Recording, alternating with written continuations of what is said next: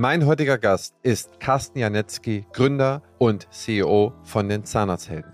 Carsten ist Holsteiner, ist aus Kiel. Später hat es ihn nach Göttingen verschlagen und nun ist er im Umkreis Paderborn gelandet.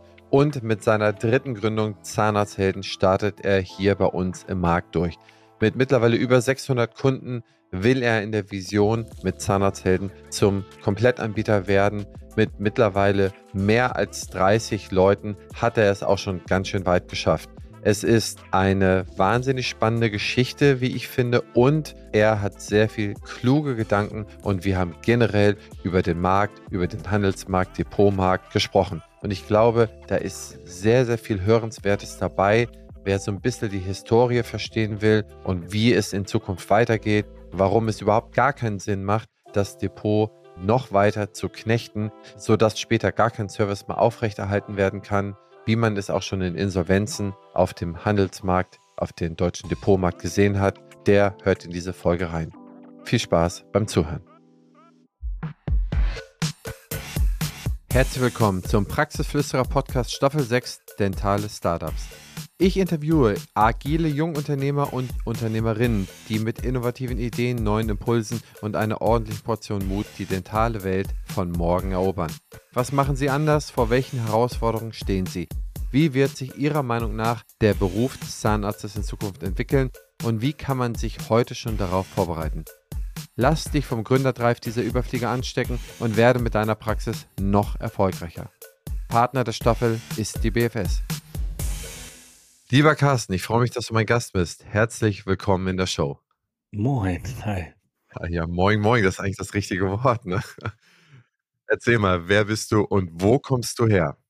Ich komme aus Schleswig oder aus Kiel oder Eckernförde, also quasi genau aus deiner Ecke. Ich heiße Carsten und bin der Gründer von Zahnarzthelden. Ja, du bist aus Kiel, das hatte ich da vorher auch schon ein bisschen recherchiert, aber ich möchte noch so ein bisschen du bist ja so ein bisschen abgekommen vom guten Weg. Du bist nicht mehr in Schleswig-Holstein. Und wie es dazu gekommen bist, da würde ich dich da gerne mal zu befragen. Also, was hast du gemacht? Was hast du äh, später gelernt, studiert? Ja, erzähl doch mal ein bisschen. Also erstmal bin ich ganz normal zur Schule gegangen. Und als ich in die vierte Klasse, glaube ich, gerade kam, sind wir mit der Familie umgezogen ins schöne Göttingen und dann später nach Ostwestfalen-Lippe, Paderborn, kennt man vielleicht äh, mittlerweile aus der zweiten Bundesliga, glaube ich.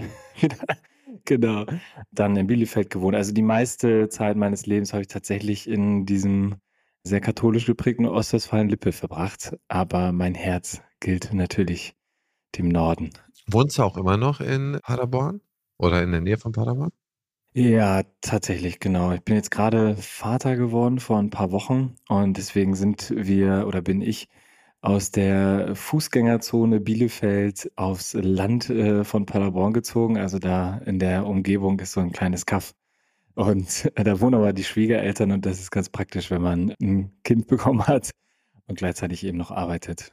Ja, erstmal herzlichen Glückwunsch. Dankeschön. Ist das die erste Nachwuchs? Äh, ja, genau. Ist jetzt 13 Wochen alt, also noch ganz frisch. Ja, Mensch. Und das ist ganz spannend.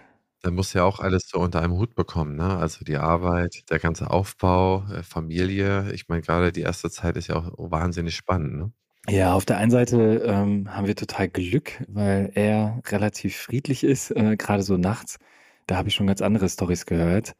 Zweitens ist meine Frau auch einfach super und packt das richtig gut an.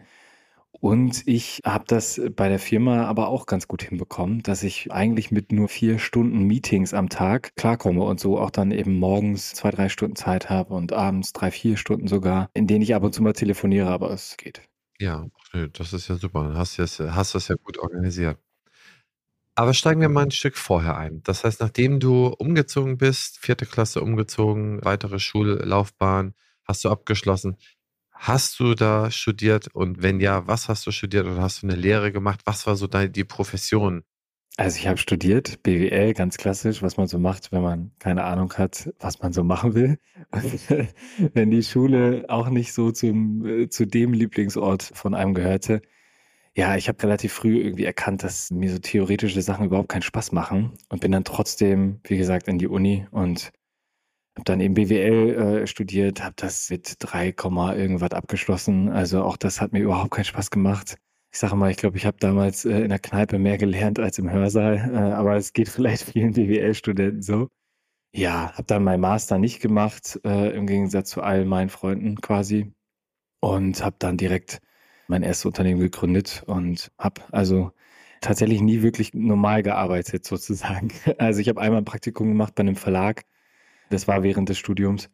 Und das fand ich so, äh, hat mir überhaupt nicht gefallen. Ähm, diese Art zu arbeiten. Es lag jetzt nicht daran, dass es ein Verlag war, sondern einfach, dass es ja quasi eine ganz normale Arbeitsstelle war. Das passte irgendwie nicht zu mir. Wann warst du fertig mit dem Studium und wo hast du studiert? Ja, mit Zahlen, wie sich das für einen BWLer gehört, bin ich relativ unsicher immer. äh, wann war das? Äh, 2000? Ich weiß es nicht, keine Ahnung. Ich habe 2012 oder so. Ich glaube 2012. Genau, habe ich studiert. Dann war ich mal in Neuseeland für drei Monate und habe dann ähm, bei einem Spaziergang auf der Südinsel quasi den Deal gemacht, dann mein erstes Unternehmen zu gründen mit zwei anderen, die ich vorher schon kannte. Und was war das erste Unternehmen? Ein Hersteller oder das ist, das gibt es sogar noch. Das ist ein Hersteller für iPad-Halterungen, so ganz Premium-Dinger. Hauptsächlich für Menschen, die ihr Smart Home damit steuern wollen. Mittlerweile sind die in ganz vielen Hotels aber auch oder auf Messen. Die findest du von Auckland bis nach Chicago, keine Ahnung, überall auf der Welt. Ja, das Unternehmen ist tatsächlich auch hier aus der Region, aus Paderborn. Vivero heißt das. Und die sind schnuckelige zwölf Leute und ja, laufen ganz gut. Lukas Podolski hat ein paar in seiner Wohnung da im Krangebäude von uns, diese iPad-Halter. genau. Krass, dann habt ihr das also gegründet. Das heißt, ihr habt es irgendwo gesehen, habt gesagt, okay, da ist ein Need, also da ist irgendwie ein Bedarf. Ich kann mein iPad nirgends richtig hinstellen. Ich brauche immer irgendwie so ein Buch, was ich da unterlege oder so oder so hochstapel.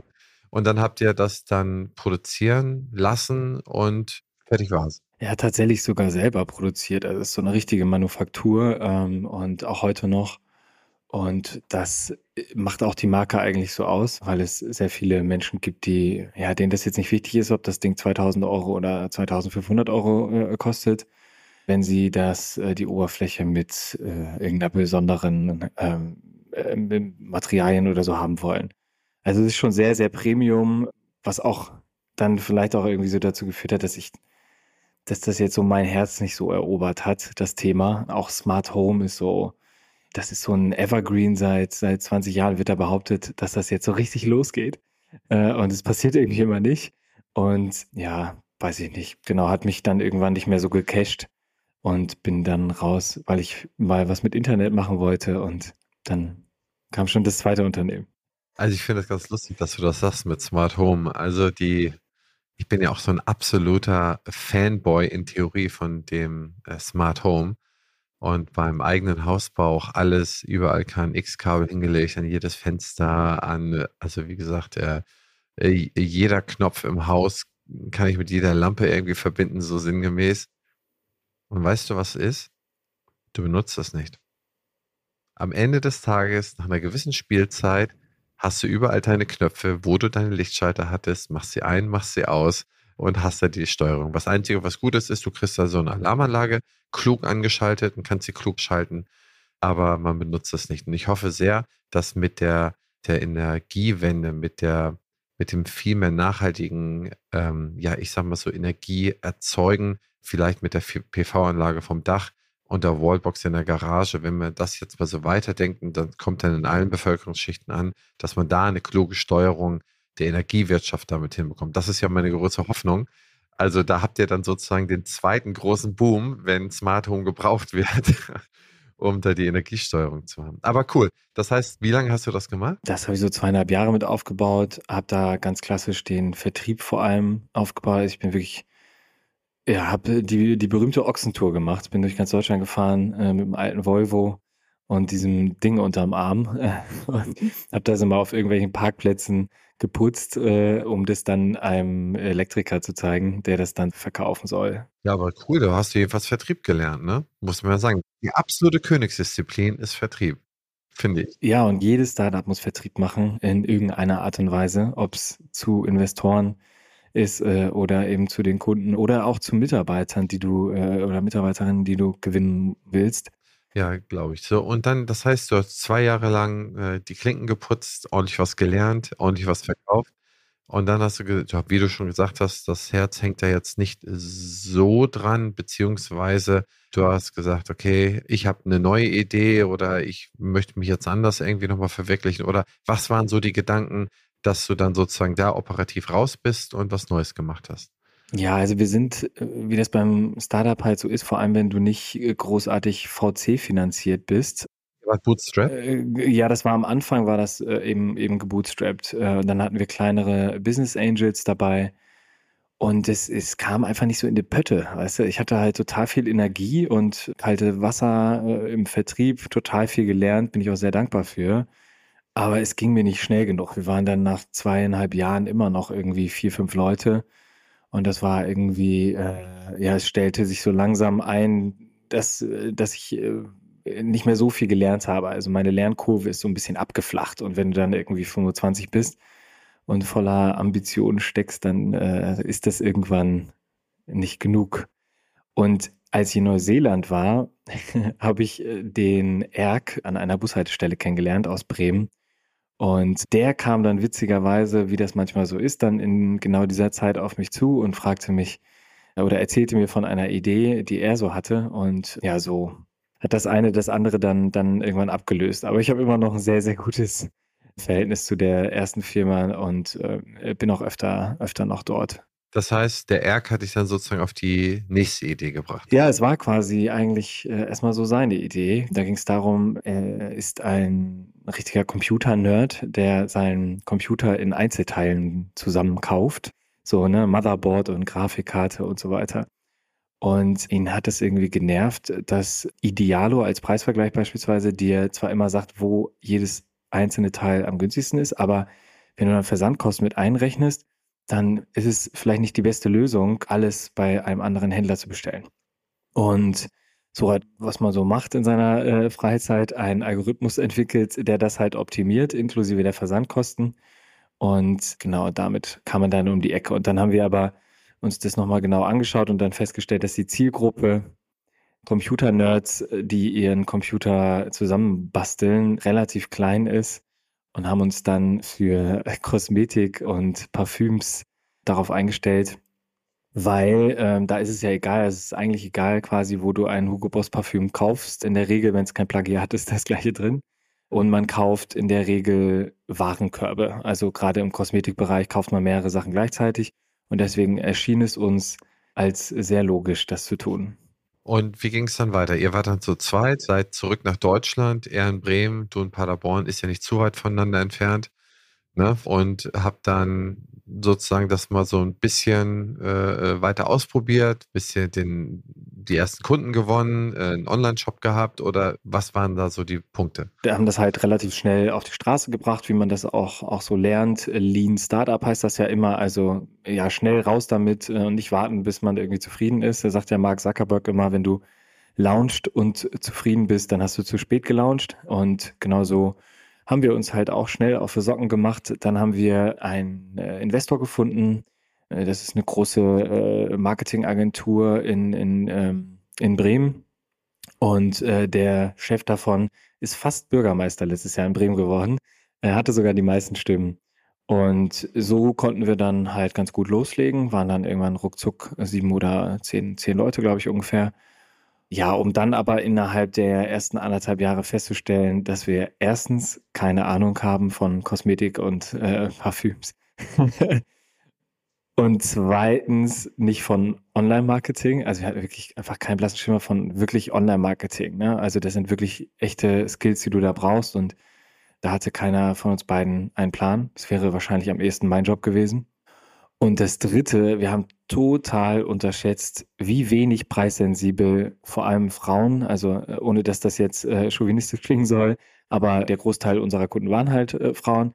Und es ist einfach völlig egal, ob ein äh, Mascara 5 Euro teurer ist. Wenn ein Influencer oder eine Influencerin diesen Mascara für Douglas in die Kamera hält, dann wird er bei Douglas bestellt.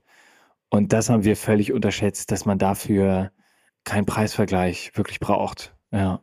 Und so war das dann nach zwei Jahren auch, auch Geschichte, weil dann wollten wir quasi die nächste Finanzierungsrunde machen Und mit den Zahlen, die wir hatten, hat das nicht geklappt. Und dann haben wir so ein bisschen äh, so mit einem blauen Auge davongekommen, weil wir unseren Algorithmus oder quasi den Algorithmus, den, den er gebaut hat, den noch wieder verkaufen konnten. So hatten wir beide ein bisschen Taschengeld, aber das, das war es dann schon.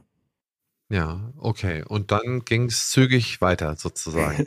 ja, dann hatte ich ja ein bisschen Kleingeld, also wirklich gerade mal so, dass es dann reichte, um ein bisschen mal zu reisen. Und da habe ich eine Weltreise gemacht, äh, hauptsächlich durch Asien ganz viel und habe dabei dann überlegt, was ich als nächstes machen könnte. Und ja, wenn du einmal so Smart Home gemacht hast, dann Kosmetik, dann stellt sich ja die Frage, ja, in welche Richtung möchtest du eigentlich? Äh, man, man sagt ja auch immer so schön, eigentlich du solltest das entlang deiner Interessen ja irgendwie machen. Und deswegen habe ich mich für Zahnärzte entschieden. Nein, Spaß.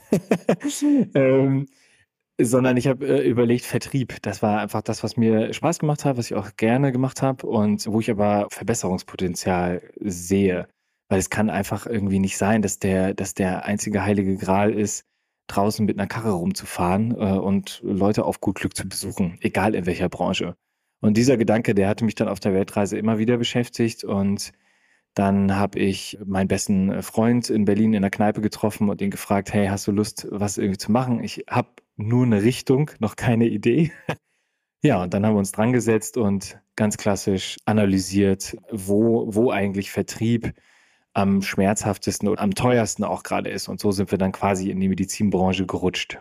Und Warum in der Medizinbranche explizit die Zahnärzte? Ja, das ist ganz einfach. Also Vertriebler und Vertrieblerinnen brauchst du vor allem, das war so unser Ergebnis, dort, wo es um Investitionsgüter geht. Also wenn du ein Gerät für mehrere tausend Euro mit einer Installation und so weiter irgendwie kaufen möchtest oder anschaffen möchtest, dann brauchst du schon am ehesten noch irgendwie einen Menschen, der dich darin berät, einmal genau in der Technik, aber auch in der ganzen Beschaffung und so weiter. Da geht es dann ja auch mit Steuerberatern und so weiter. Und für Consumables, wie man so schön sagt, das weißt du ja selber, ähm, braucht man das halt nicht mehr. Und deswegen ist das ja auch in unserer Branche schon längst abgelöst durch Preisvergleichsplattformen oder, oder Online-Shops halt.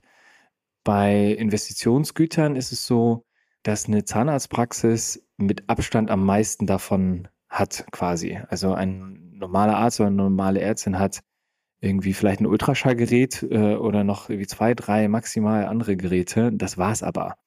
Und eine Zahnarztpraxis hat in der Regel drei Zimmer, da steht überall ein Stuhl. Dann haben die einen großen Steri-Raum, da stehen alleine fünf, sechs Geräte. Dann das Röntgengerät, was äh, 100.000 Euro kosten kann, wenn es ein digitales ist. Und heute dann mittlerweile sogar ein eigenes Labor, wo die den Zahnersatz fertigen. Also da sind jede Menge Investitionsgüter. Und ich glaube, deswegen hat sich auch dieser klassische Vertrieb so, so lange in dieser Branche gehalten. Und wenn du, die letzte Zielgruppe wäre Krankenhäuser, die haben wir uns angeschaut. Und da ist es so, die haben halt ein professionelles Einkaufsteam. Das heißt, da kannst du jetzt mit einer Online-Strategie nicht, nicht viel machen. Also wenn du jetzt quasi die Vertriebler und Vertrieblerinnen da draußen durch eine Online-Strategie ersetzen möchtest oder einen Teil ihres Arbeitstages, dann kannst du das äh, gut, wenn du einen sehr fragmentierten Markt hast, also sehr viele Kunden. Und das ist bei Krankenhäusern dann eben nicht gegeben. Ja, okay. Das heißt, ihr seid tatsächlich so klassisch, wie man sich es irgendwie vorstellen kann, rangegangen, sagt, okay, der Augenarzt hat vielleicht die operierenden Augenärzte, die haben da noch ein paar Geräte mehr als die nicht operierenden. Die Orthopäden haben da im Prinzip ein Röntgengerät und auch nicht viel mehr und ein paar Barren und ein paar Liegen. Aber der Zahnarzt, äh, die haben sehr viel Investitionsgüter, die sie beschaffen müssen, weil sie auch sehr viel befunden, weil sie auch sehr viel direkt behandeln. Das ist ja ein Beruf, der befundet und behandelt. Ne? Also sehr, sehr viel Wissenschaft und dann sehr, sehr viel Handwerk. Und in der Kombination kann ich das sehr gut nachvollziehen. Du sagst ja, der klassische Vertrieb hält sich deswegen so lange, weil das sehr komplex ist. Ja, ich muss auf die jeweilige Praxisgröße, Art der Praxis, brauche ich ein individuelles Setup. Und es ist fast unmöglich, dass ich mir von außen betrachtet anmaße, stets für mein Setup und für meine Art der Behandlung in allen Belangen mich auskenne, zu wissen, was für ein Gerät mit welcher Funktionstiefe ich wann, wel mit welchen Wartungsalgorithmen und so weiter anschaffen, anschließen und betreiben kann. Das ist ja so ein bisschen das Argument, was, was ich jetzt raushöre, was dazu führt, dass du sagst, okay, deswegen hält sich der klassische Vertrieb hier. Wie wollt ihr denn mit dieser Beratungsintensität umgehen? Das heißt, was ist da euer Approach, hier online die gleiche Beratungs- oder das gleiche Beratungserlebnis zu bieten, wie man das offline bisher macht? Wusstet ihr schon, dass BFS Health Finance ein umfassendes Angebot an Weiterbildung anbietet? Das abwechslungsreiche Programm bietet immer genau die Themen an, die euch interessieren. Lasst euch von kompetenten Experten überzeugen, profitiert von echten Mehrwerten und vernetzt euch mit Kolleginnen und Kollegen. Ob in atemberaubenden Locations oder online von genau dem Ort, an dem ihr euch gerne aufhaltet. Mit der BFS werden Fortbildung zum Erlebnis. Alle Infos unter meinebfs.de. Lernen Sie bei unserem Management-Lehrgang, dem Betriebswirt der Zahnmedizin, wie Sie Ihre Praxis in den Bereichen Marketing, Führung, BWL, Organisation und vielem mehr optimal aufstellen können. Unser Lehrgang ist sowohl für Zahnmedizinerinnen als auch für zahnärztliches Fachpersonal geeignet. Die bunte Mischung aus Themen, Referenten und Teilnehmern sorgt für unsere einzigartige Fortbildung im schönen Schloss Wolfsbrunn. Weitere Informationen und die Anmeldeunterlagen finden Sie unter www.betriebswirt-zahnmedizin.de. Coole Frage, ja. Also grundsätzlich muss man einfach sagen, jede Stunde, die der Stuhl ausgelastet ist, ist eine gute Stunde. Und wenn wir uns anschauen, wie sich gerade die Praxislandschaft äh, verändert, wie viel Wettbewerb vor allem in größeren Städten stattfindet, dann ist es immer wichtiger, die Stühle auszulasten. Und folglich hast du einfach als Zahnarzt nicht mehr die Zeit, äh, irgendwie jetzt Ewigkeiten auf Messen rumzuhängen oder im Internet dich mit den Geräten zu beschäftigen. Und es ist einfach total schwer, weil es im Moment gar keine wirkliche Transparenz gibt. Also es gibt keine echten Praxisstudien, die dir neutral sagen, so wie Stiftung Warentest, der Stuhl ist aus den und den Gründen in, für den und den Fall besser als der andere. Das gibt es einfach nicht. Und deswegen eben dieser Beratungsaufwand, genau richtig. Und die Messe ist nur alle zwei Jahre. Und wir haben uns das halt angeschaut und ich glaube, es ist erstmal vollkommen egal, ob ich direkt vor dir stehe oder ob wir telefonieren, um jetzt Informationen miteinander auszutauschen. Das ist erstmal für 80 Prozent der, der relevanten Beratung total egal. So. Und dann gibt es noch die 20 Prozent, wo es definitiv Sinn macht, sich das Objekt, wenn man sich denn quasi vorentschieden hat, beispielsweise, wir haben ein Beratungsgespräch gemacht am Telefon, wo wir herausfinden, was möchtest du eigentlich alles befunden. Es geht jetzt um ein Röntgengerät beispielsweise. Und dann kommen äh, unten beim Trichter vielleicht noch zwei Modelle raus, die für deine Bedürfnisse jetzt in Frage kommen. Und dann macht es natürlich Sinn, diese zwei Geräte sich äh, auch einmal anzuschauen. Und da haben die Dentaldepots, also die klassischen Fachhändler, immer mit Showrooms gearbeitet. Äh, daneben war dann ein internes Reisebüro, wo sie noch AIDA-Fahrten für Zahnärzte organisiert haben und all ein Schnickschnack. Große Kostenapparate und am Ende eigentlich keinen echten äh, Mehrwert, weil ich am Ende mit einem Vertriebler in diesem Showroom sitze, der entlang seiner Provision sowieso sich für das Sirona-Gerät entscheidet, was, äh, wo, wo noch irgendwie 30, 40 Stück auf Lager sind. Und wenn die nicht abverkauft werden, äh, muss beispielsweise Henry Schein am Ende des Jahres eine Strafe bezahlen. So, mit neutraler Beratung hat das überhaupt nichts zu tun. Und dann ist es auch nicht wichtig, dass ich ein Showroom habe, wenn am Ende eh klar ist, welches Gerät ich kaufen soll. So, das ist einmal zu dem Teil. Und wir haben uns überlegt, warum nutzen wir nicht Zahnärzte und Zahnärztinnen, die das bestimmte Gerät schon seit Jahren im Einsatz haben? Und wenn dann quasi bei deinem Trichter zwei Geräte rausgekommen sind, dann schicken wir dich zu Praxen in deiner Nähe, die diese beiden Geräte haben. Und die können dir dann erzählen, wie sie daran arbeiten und was sie davon halten. Und das funktioniert unglaublich gut. Also 80 Prozent aller Kunden, die bei uns äh, reinkommen, fahren am Ende mindestens zu einer Zahnärztin oder zu einem Zahnarzt, um sich das Gerät dann live vor Ort anzuschauen. Und da sind wir nicht mal dabei. Das heißt, wir machen alles quasi am Telefon. Die einzigen Gesichter, die du einmal live bei dir in der Praxis siehst, sind die unserer Servicetechniker. Die machen dann zum Beispiel den Vorortcheck, ob deine Röntgenwand dick genug ist und so weiter. Aber ansonsten regeln wir das alles übers Telefon, alle Informationen und dann eben mit diesen äh, Schicken in die, in die befreundeten Zahnarztpraxen. Okay, das verstehe ich, Carsten. Jetzt sind da zwei Sachen dabei, die ich ganz gerne hinterfragen würde. Das erste, du hast gesagt, dass der, dass der klassische Depoler oder Vertriebler den Kunden stets oder regelmäßig dahin führt zu den Dingen, wo die größte Provisionserwartung ist. So in, würde ich das jetzt mal in meine eigenen Worte fassen. Ist das, also ist das bewiesen? Also ist das sicher, dass dem so ist? Oder ist das nur irgendwie, dass man sagt, okay, das ist so mein Gefühl, dass ich das jetzt mal über, was ich 100 Gespräche, die ich geführt habe, ähm, ist es dann sozusagen in die Richtung gegangen? Also wie, wie kommst du dazu, dass das dass dem so ist? Ich meine, das ist ja kühn, das zu behaupten. No offense, ich wollte nur fragen, wie, wie du zu dem Punkt kommst. Ja, also ganz klar ist, wenn, wenn diesen Podcast jetzt ein Henry Schein Mitarbeiter oder von Sirona hört, dann äh, kriegen wir morgen wahrscheinlich wieder irgendeine Abmahnungsklage. Das ist äh, ganz Usus, da äh, können wir schon ganz gut mit umgehen. So ist die Branche halt. Natürlich kann ich das nicht beweisen, aber äh, wir sind aus ganz besonderen Gründen in diese Branche reingegangen. Also der, der Ursprung hatte ich dir ja gesagt, wegen, wegen Vertrieb und Investitionsgüter. Aber man muss ganz klar sagen, als wir dann angefangen haben, mal so eine Roadshow zu machen und die Dentaldepots zu besuchen und auch die Hersteller zu besuchen, haben wir, je tiefer in, wir in diesen Kaninchenbau gegangen sind, gemerkt, was da eigentlich los ist. Und da muss man einfach ganz klar von einem Oligopol sprechen, gerade in Deutschland, wo eben zu 70 oder 75 Prozent Sirona und Cavo-Stühle verkauft werden. Das fängt ganz früh in der Uni an. Das machen die auch sehr, sehr gut und sehr, sehr geschickt, würde ich auch sagen, ohne das jetzt, wie gesagt, zu diffamieren irgendwie. Aber wenn du als Zahnarzt oder Zahnärztin auf äh, einem Sirona-Stuhl in der Uni gelernt hast, dann ist die Verbindung schon sehr stark und dann wirst du immer gucken, dass du da auch bei bleiben möchtest.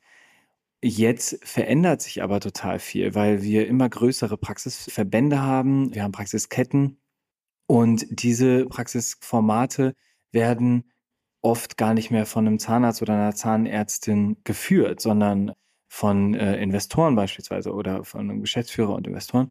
Und da sucht dann ein Praxismanager oder eine Praxismanagerin die, die Geräte aus.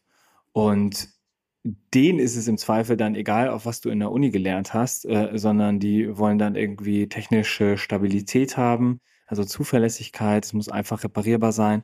Und ähm, ja, und da spielen natürlich auch Kosten eine Rolle. Und deswegen verändert sich gerade unglaublich viel in dieser, äh, in diesem Oligopol oder in dieser Ausprägung des Oligopols. Und ich sehe einfach, ähm, wir haben ja auch mit, mit einigen Fachhändlern zu tun, dass die ganz klar Abnahmeverträge haben. Also das ist ja auch etwas, äh, auch in anderen Branchen total übliches, dass wenn du mit einem Hersteller zusammengehst und bestimmte Konditionen bekommst, dass du dann eine gewisse Stückzahl machst. Und wenn du die nicht machst, dann musst du entweder den Rest trotzdem dir auf Lager legen oder du musst halt Strafen zahlen oder kriegst irgendwie bestimmte Provisionen nicht.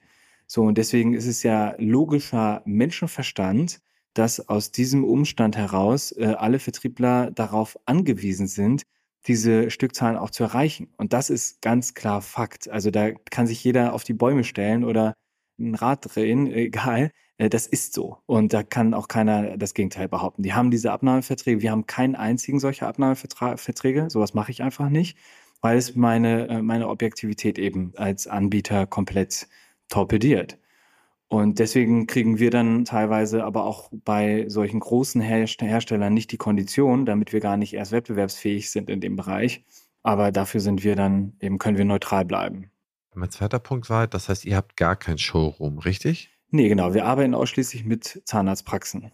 Das heißt, aber wenn man jetzt bei euch, wenn der Fachberater jetzt bei euch mit der Praxis darauf kommt, dass zum Beispiel, bleiben wir beim Sirona-Stuhl, ist mal ganz klassisch, jetzt mal, wir könnten auch konsequent bei XO oder Cavo, wir können bei irgendetwas bleiben, ganz egal, jetzt mal stellvertretend für alles, dann kann man den aber auch bei euch besorgen. Das heißt, habt ihr dann auch irgendwelche Geräte oder Hersteller, die euch nicht beliefern oder die ihr nicht verkaufen könnt, dürft, wollt oder so? Also drankommen tust du an alles. Das ist, das ist überhaupt kein Problem. Aber direkte äh, Herstellerverträge haben wir nicht mit allen äh, Marken oder vor allem bei den großen Marken nicht mit allen. Genau aus diesem Grund, weil wir halt sagen, wir haben keine Lust auf, auf solche Abnahmeverträge. Und dann, ja, ist es natürlich auch den anderen Fachhändlern, die dort eben solche Verträge unterschrieben haben, auch unfair, wenn wir dann einen ohne bekommen. Das kann ich auch total verstehen. Und dazu muss man auch sagen, dass es nach wie vor ein sehr enger Markt ist. Ich habe vorhin von einem Oligopol gesprochen. Es gibt quasi sieben große Händler und eben zwei sehr, sehr große Hersteller, wobei Cavo jetzt zum Planmeca-Konzern ja gehört äh, oder zur Planmeca-Gruppe. Und das sind halt sehr, sehr stark äh, gewachsene Strukturen und die haben gegenseitige Abhängigkeiten. Also wenn Henry Schein morgen sagt, wir schmeißen Sirona aus dem Sortiment, hat Sirona ein Problem. Und wenn Sirona Henry Schein sagt, äh, hey Leute, ihr kriegt jetzt keine Sirona-Einheiten mehr, hat Henry Schein ein Problem. Diese starken Abhängigkeiten, die lösen sich immer mehr ein bisschen auf, weil viele Depots auch äh, mit Eigenmarken arbeiten oder mehr zum Beispiel im Zeffler-Konzern aus Italien, Zeffler-Gruppe, ich weiß, wie man das richtig sagt. Und so, also es löst sich alles ein bisschen auf, es wird ein bisschen lockerer, aber die sind halt immer noch sehr stark da. Und wenn diese bestimmten Abhängigkeiten da sind und dann ein Dritter hinzukommt, der dann auch noch den Stinkstiefel spielt und sagt, hey Leute, so die ganzen Vertriebler da draußen, die brauchen wir eigentlich nicht.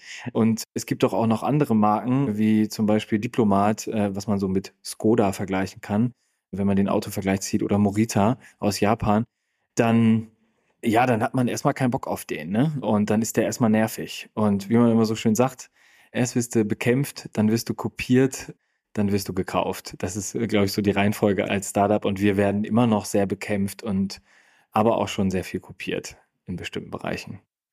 Und vielleicht auch irgendwann mal gekauft. Das kann ja auch sein. Wer weiß. Es muss Sinn machen. Wenn du sagst, du nimmst nicht diese Abnahmeverträge, was ich aus seiner Sicht komplett nachvollziehe und auch transparent und ehrlich finde, diese großen Abnahmeverträge, wenn die so sind, wie du sie geschildert hast, dann bedeutet das ja, warum sollte irgendein Handelshaus einen großen Abnahmevertrag unterschreiben, wenn es nicht signifikante Preismehrnachlässe gäbe auf diese Bestellung, auf diese Order oder auf diesen Abnahmevertrag. Wenn du jetzt diesen nicht verträgst, also nicht, nicht unterschreibst, dann wirst du ja sicherlich die, diese Preisnachlässe nicht bekommen. Ist das nicht ein Nachteil für dich, dass du dann nicht den günstigen Preis an den Kunden weitergeben kannst, versus das große Haus kann das, kann diesen Preis weitergeben? Oder missverstehe ich da was? Nee, also du bist schon auf der richtigen Fährte, sag ich mal. Das Ding ist aber, dass die Auswirkung davon äh, am Ende nicht so groß ist, weil die Preisspirale schon so weit unten ist, dass wir hier über Unterschiede von 200, 300 Euro sprechen, weil wir die Geräte ja gar nicht direkt bestellen können. Also wenn wir jetzt beispielsweise eine Sirona oder eine Cavo-Einheit nehmen, dann beziehen wir die über einen dieser Händler, die so gute Preise bekommen. Die schlagen da noch was drauf, aber das ist marginal. Deswegen sind wir da wettbewerbsfähig. Aber, und das ist ganz wichtig, es macht gar keinen Spaß. Also auch als, auch als Fachhändler. Und das geht allen so. Die Preise von diesen großen Marken sind, weil eben jeder der Fachhändler alle die gleichen Verträge unterschrieben haben und alle den gleichen Druck haben, ihre Zahlen zu erreichen, hauen die natürlich alle total auf die Sahne, was die Preise angeht und unterbieten sich alle gegenseitig. Und ein kluger Zahnarzt oder eine kluge Zahnärztin, wenn die eben einen so einen klassischen Stuhl haben möchte, dann fragt die halt fünf Depots an, die unterbieten sich alle und am Ende hast du den günstigsten so. Und da bleibt dann auch echt keine Marge mehr hängen. Also das ist auch betriebswirtschaftlich totaler Wahnsinn, was da passiert ist. Und eigentlich kann das nicht im Interesse von, von den äh, Herstellern sein und auch nicht im Interesse der Dentaldepots. Also keiner gewinnt dadurch, außer vielleicht der Zahnarzt, der jetzt einen super günstigen Stuhl bekommt. Aber eigentlich gewinnt der auch nicht, weil er, wie gesagt, eigentlich einen Stuhl bekommt, der nicht unbedingt auf seine Bedürfnisse zugeschnitten ist oder nicht zwangsläufig, weil, wie wir, wie wir am Anfang gesagt haben, es ist egal, was du willst, am Ende kriegst du eh den oder den Stuhl. Ja, du, du hast, du hast recht, Carsten. Ich sehe eigentlich den Zahnarzt als signifikanten Verlierer in einer Preisspirale, wo keiner mehr Marge hat. Wer soll denn dann die Leute beschäftigen, die dann rausgehen und das Ding warten, die das Ding äh, aufrechterhalten, die was kostet mich denn eine Behandlung, wenn mir jetzt ein Behandlungsstuhl ausfällt, wo ich dann meine, meine Operation mache, wo ich Chirurgie mache? Was kostet mich da jeder Tag, jede Stunde, jede Viertelstunde, wo ich meine Patienten nicht behandeln kann? Das sind die Verluste, die da irgendwo mit rein subsumiert werden müssen. Wir haben es ja in den letzten Jahren, ich bin seit 20 Jahren in der Branche, ich habe Depots gesehen, die waren zweitgrößter, drittgrößter, die gibt es nicht mehr. Ne? Und das ist ja auch nicht schön, wenn ich den, wenn ich den, den Margenkanal so eng mache, dass derjenige oder keiner überleben kann. Dann bin ich am Ende des Tages derjenige, der keinen hat, der mir da irgendwo hilft.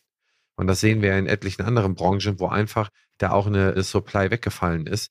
Und worauf es aus meiner Sicht ankommt, ist, dass ich da absolute Confident habe, dass wenn mir der Kompressor ausfällt, dass ich dann am besten in ein paar Stunden einen Ersatzkompressor habe, dass ich da irgendjemanden habe, der nochmal Zeit hat, mir da was zu bringen und ich das auch nicht unbedingt vielleicht als Service erwarten darf, weil das den anderen auch Aufwand bringt, sondern dass ich das auch bezahlen muss. Es hat sich natürlich die so ein bisschen eingegliedert, dass man sagt, okay, es muss jetzt jeder alles für mich machen, weil ich die Prinzessin auf der Erbse bin ich stehe immer für die Zahnärzte ein und finde das super und ich finde, Kapitalismus, Betriebswirtschaft bedeutet, dass ich mich da auch nach der besten Lösung für mich umsehe, stets. Und das finde ich gut. Das ist auch richtig so. Ich glaube, man darf nur die weichen Faktoren, die nicht bepreist werden, die darf man nicht irgendwo vergessen, nur weil sie nicht bepreist sind. Tatsächlich ist das nicht mal mehr ein weicher Faktor, also der technische Service? Früher war es so, da hatten die Fachhändler so saftige Margen aus dem Verbrauchsmaterial. Das war einfach, ich ging mit dem Klemmbrett irgendwie in die Zahnarztpraxis, habe meine Kreuzchen gemacht und ja, und dann floss das Geld und da hatte man 20, 30, 40 Prozent Marge teilweise drauf. Das war super für alle. Und eigentlich war das, war das eine gute Marktsituation, ehrlich gesagt. Zwar hat der Zahnarzt äh, oder die Zahnärztin sehr viel draufgezahlt, aber es war am Ende auch egal, weil es auch der Seite besser ging, als es heute äh, ist und weniger Wettbewerb da war.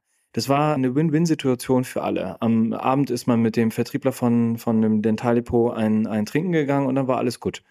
Und das hat sich einfach auf der Nachfragerseite, also auf der Seite der Zahnarztpraxen, stark verändert. Da haben wir einen ganz anderen wirtschaftlichen Druck heute und auf der Anbieterseite eben auch, weil das Verbrauchsmaterial mittlerweile eben über Aera und Wavibox und so gekauft wird oder Minilu und also Online-Shops.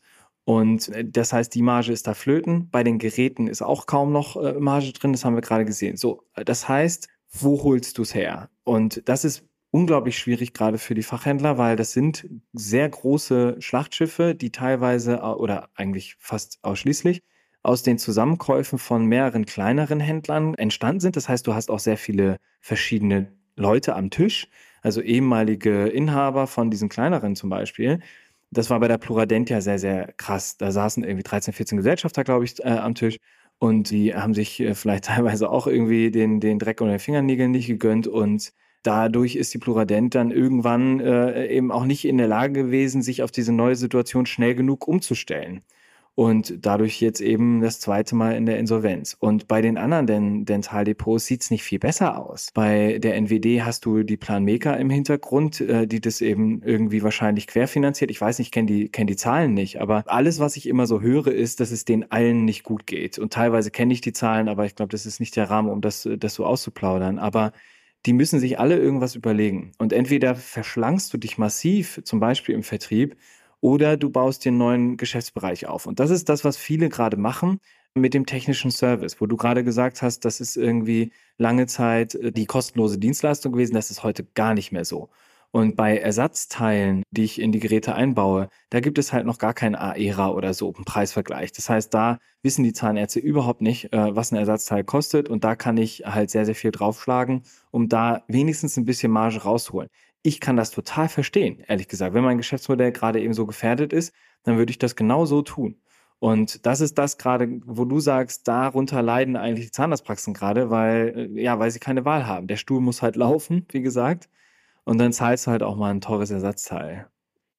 Ja, ich meine, Carsten, der Zahnarzt ist am Ende der Leidtragende. Ich muss immer in meiner Supply Chain darauf achten, dass die Supply Chain funktioniert. Mein Zwischenhändler beziehungsweise auch kleinste Teile, wenn ich ein Gerät baue, auch die müssen irgendwie überleben. Wenn ich mir das anschaue, jetzt mit der MDR, wir haben sehr viel mit der MDR in der Beratung zu tun.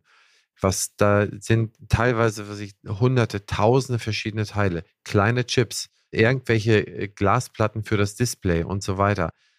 Wenn ich da irgendjemanden kaputt gehen lasse und muss ein Teil ersetzen, was direkt sozusagen im Zugriff der Zahnärztin des Zahnarztes ist, dann muss ich eine neue, dann kann ich mir da gleich mal eine neue MDR für abholen. Dann gehe ich den ganzen Mammutprozess nochmal durch, um ein neues Gerät zu machen. Das heißt, ich muss eigentlich darauf achten, dass die leben können, damit ich dieses Gerät auch gewartet haben kann, damit das weiterlaufen kann. Es nützt mir nichts. Ich habe in den letzten anderthalb Jahren so viel Unternehmen sagen hört, wir können dieses Gerät dann und dann nicht mehr machen. Wir haben nur noch 4000 von X.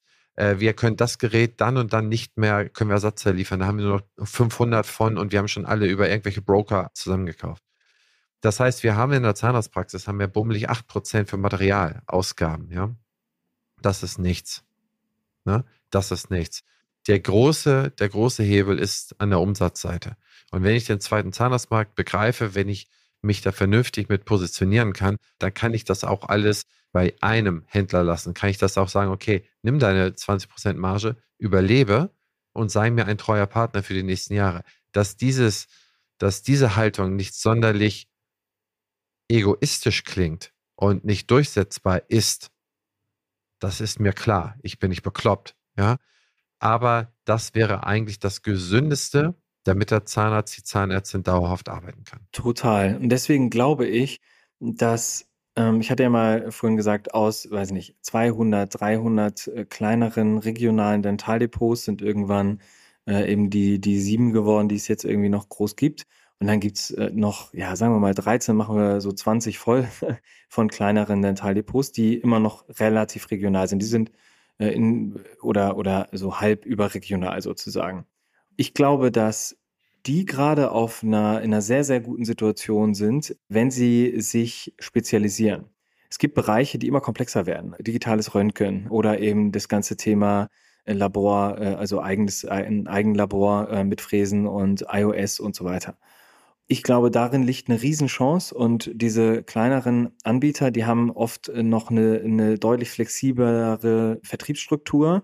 Da wird der Vertrieb auch viel über die Techniker gemacht, einfach über die Servicetechniker und weil sie eine große Stammkundschaft hat. Ich glaube, dass, dass, dass es vielleicht wieder eine Art Rückkehr gibt und diese größeren Konstrukte sich irgendwie wieder auflösen. Ja, weiß ich nicht, ob das, also ich sehe es so, jedes kleine Konstrukt, auch regional, hat die Chance, durch einen guten Service, gute Leistung, gute, äh, guten Job zu machen. Möglicherweise ganz am Ende der Schlacht stehen vielleicht zwei, drei große da, denn es geht ja nur noch in der Globalisierung über weltweiten Einkauf. Ich muss die Supply Chain äh, da und da haben. Und wer kann denn am Ende des Tages dafür sorgen? Ich habe vielleicht so ein Dutzend Unternehmenskunden, die irgendwelche Sachen bauen, ja. Wenn die nicht richtig groß sind, dann kriegen sie mal nicht irgendwie vom Broker in Singapur das kleine Zwischenteil oder diesen kleinen Chip oder das und das und das. Wenn ich Einkaufsmacht habe und bei dem aber so und so viel abnehme, dann habe ich die Chance, das dann irgendwie zu bekommen. Und dann müssen diese Kleinen dann auch wieder dahin gehen. Das heißt, wir sind natürlich in einer Globalisierung, dass dass am Ende des Tages derjenige, der da den wahrscheinlich größten Fußabdruck oder die größten Fußabdrücke weltweit hat, dann auch seine Supply Chain am besten im Griff haben kann. Und gerade jetzt sehen wir, wo es da schon überall links und rechts weggesprudelt. Grundsätzlich gebe ich dir da recht. Aber stell dir mal vor, der Fachhandel verkauft gar nicht mehr, sondern das macht der Hersteller selbst. Und dann macht es meiner Meinung nach Sinn, äh, wenn du wieder regionalere Anbieter hast, die eben sich auf den Support und auf den Service konzentrieren. Wie gesagt, es ist immer komplexer, ähm, gerade gerade was die Software-Konnektivität und sowas angeht.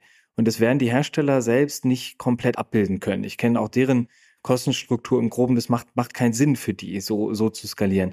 Und ich glaube, wenn, wenn jetzt ein Sirona oder ein Planmaker oder was irgendwann äh, irgendwie sagt, äh, wir, wir, wir verkaufen wir jetzt, haben eine eigene Vertriebsmannschaft, die, die auch online getrieben sind, weil wir uns ein bisschen was von den Zahnerzellen abgeguckt haben, keine Ahnung, dann braucht man diese klassische Außendiensthorde nicht mehr. Und äh, sondern man braucht Leute, die vor Ort sind und die Dinger reparieren können und die Software-Konnektivität sicherstellen können.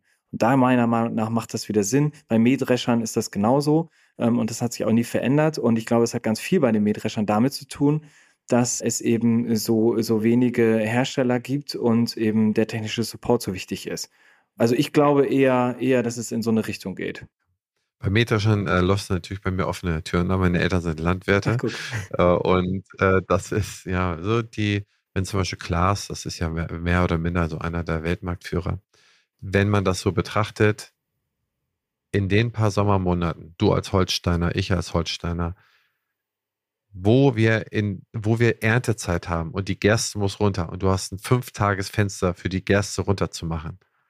Weißt du, was das bedeutet, wenn dir die Zapfwelle oder irgendeine Kette im Mähdrescher in deiner eine Million Euro Maschine reißt und du stehst bei bestem Wetter auf der Koppel und da kommt keiner an? Ja. Das sage ich dir. Da ist was los. da wird durchgehen, ne? Also, und da wird auch all, im Prinzip jeder, jeder Preis für, für jede Trennscheibe wird alles bezahlt, so dass es dann quasi am besten in einer Stunde weitergeht, ja. Nee, aber ich, ich sehe deinen Punkt. Ich sehe deinen Punkt. Das hat sehr viel damit zu tun, was die Hersteller machen. Ich führe da noch eine letzte Betrachtung mit ein und dann möchte ich nochmal über die Zahnarzthelden sprechen. Eine Betrachtung ist auch, dass ich glaube, dass die Hersteller sehr schwer haben werden, den Vertrieb direkt zu machen. Denn irgendetwas dazwischen muss es geben, dass X Hersteller zusammenbringt und in die Software, in die Praxis reinbringt und das irgendwie alles zusammenführt. Und aus meiner Erfahrung, aus meiner jahrelangen Erfahrung beim PVS-Hersteller, jeder ist, jeder ist sehr eigen, was seine API angeht, wer was auslesen darf, wem ich wo was gebe würde man einer Dentsply Sirona äh, stellvertretend für alle anderen als Mitbewerber gönnen, dass man hier denen alle Schnittstelldaten gibt, dass die die Software bauen können, wo alle multiplen Geräte angebunden werden können und dann neutral dem Kunden die Daten so ausspielen. Ich glaube, das wird dann wahrscheinlich eher äh, ein Intermediator machen oder es gibt mal ein gutes äh, Startup, das das alles irgendwie hinkriegt aber wo das dann sozusagen zusammengeführt wird und die Zahnärztin, der Zahnarzt dann sozusagen multiplen Zugriff auf diese ganzen Geräte und Daten hat und die dann entsprechend aussteuern kann, was man ja auch in Zukunft immer mehr braucht und was ja auch gefordert ist, äh, wie man dann befunden muss und das dann auch zum Dokumentieren hat. Aber das nur so als Mini-Gedanke von der Seite, der auch jederzeit sich anders herausstellen kann. Zu den Zahnarzthelden. Wie viele Leute seid ihr jetzt eigentlich? Also 35, 40 gerade, ja.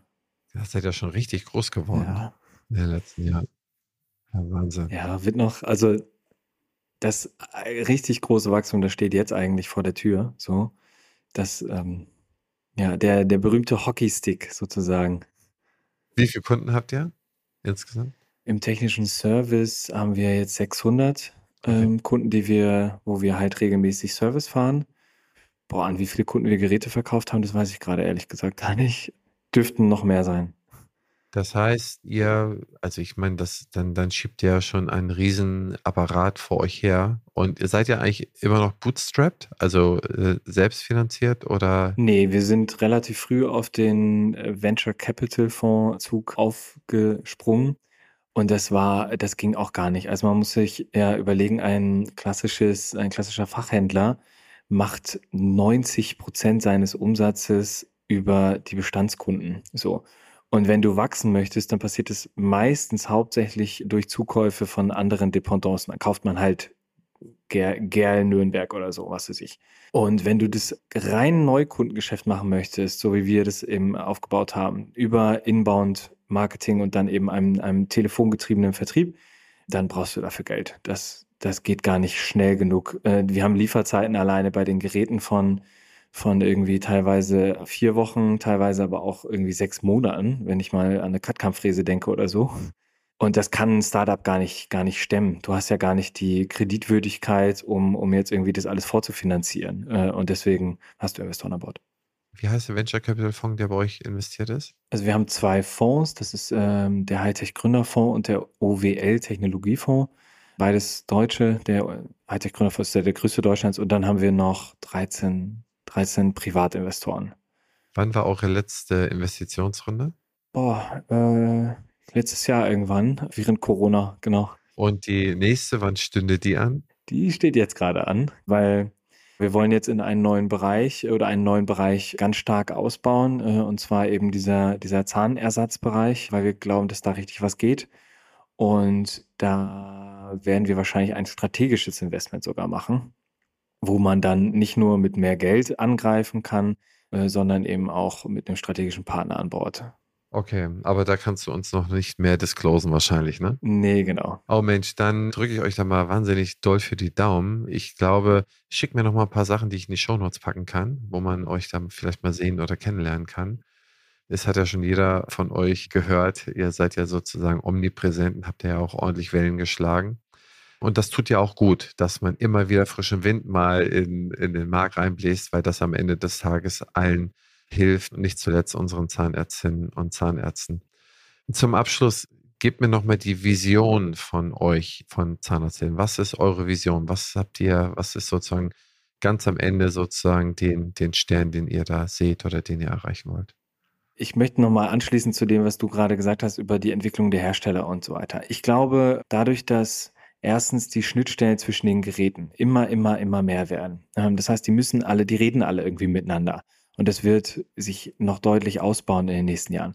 Und zweitens, die Zahnarztpraxen immer wirtschaftlicher geführt werden und die Verbände eben immer größer werden, wo es vor allem darum geht, einheitliche Prozesse zu machen. Wenn ich 100 oder 200 Zahnarztpraxen habe, jetzt Kolosseum beispielsweise, oder äh, auch regionale Verbände von privaten Zahnärzten sozusagen, dann möchte ich einheitliche Prozesse haben, um darüber dann skalieren zu können und positive Effekte rauszunehmen.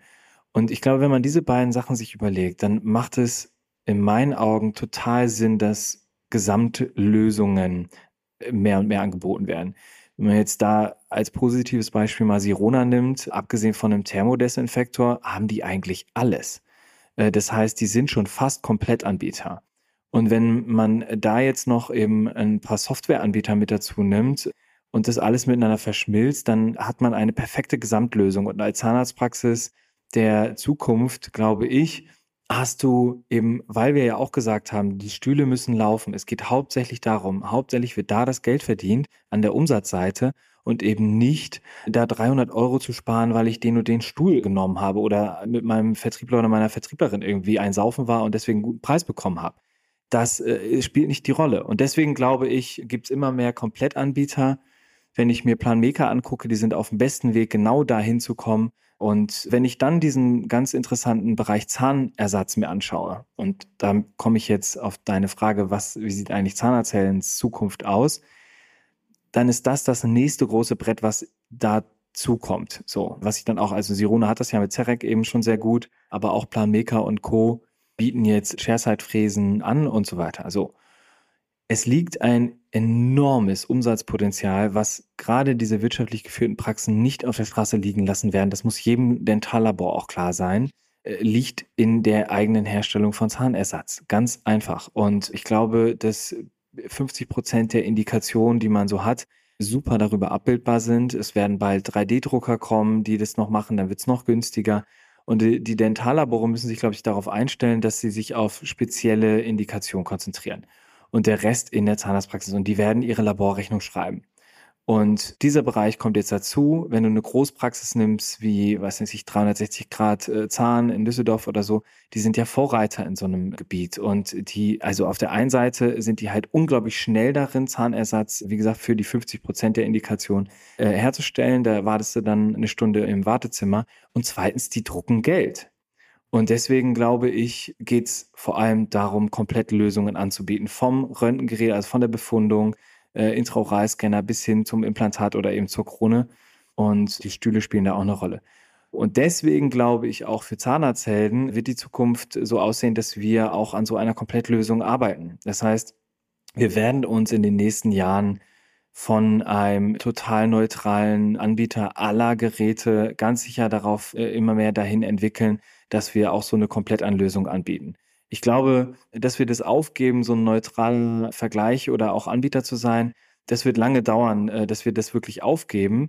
Und wir werden irgendwie alle Geräte so lange wie möglich anbieten. Aber ich glaube, irgendwann ergibt sich automatisch, dass die Leute interessiert sind an dieser Gesamtlösung, an der wir dann arbeiten oder an der Gesamtlösung von einem anderen Anbieter, wie, was weiß ich, Planmeka jetzt. Und dann ergibt sich das eh. Ich glaube, im, gerade im Intraoralscanner-Bereich macht es Sinn, die nächsten Jahre noch sehr, sehr flexibel zu bleiben, weil die Entwicklungsschritte dort sehr, sehr schnell sind. Das heißt, keiner kann sagen, was in drei Jahren der beste Scanner ist. Da passiert so viel mit Karieserkennung und so weiter. Da macht es Sinn, sehr, sehr lange neutral zu bleiben. Ich glaube aber bei Stühlen beispielsweise oder auch im Bereich Röntgengeräte, da ist die Innovationskraft schon deutlich weiter fortgeschritten. Und da könnte ich mir vorstellen, dass wir uns mehr und mehr auch auf spezielle Modelle oder spezielle Zusammenkünfte von Modellen konzentrieren. Oh, wahnsinnig spannend. Ich glaube, da liegt noch ein weiter guter Weg vor uns, vor uns allen. Wir sind in einer sehr unelastischen Branche, also was die Nachfrageseite betrifft, gebohrt wird immer.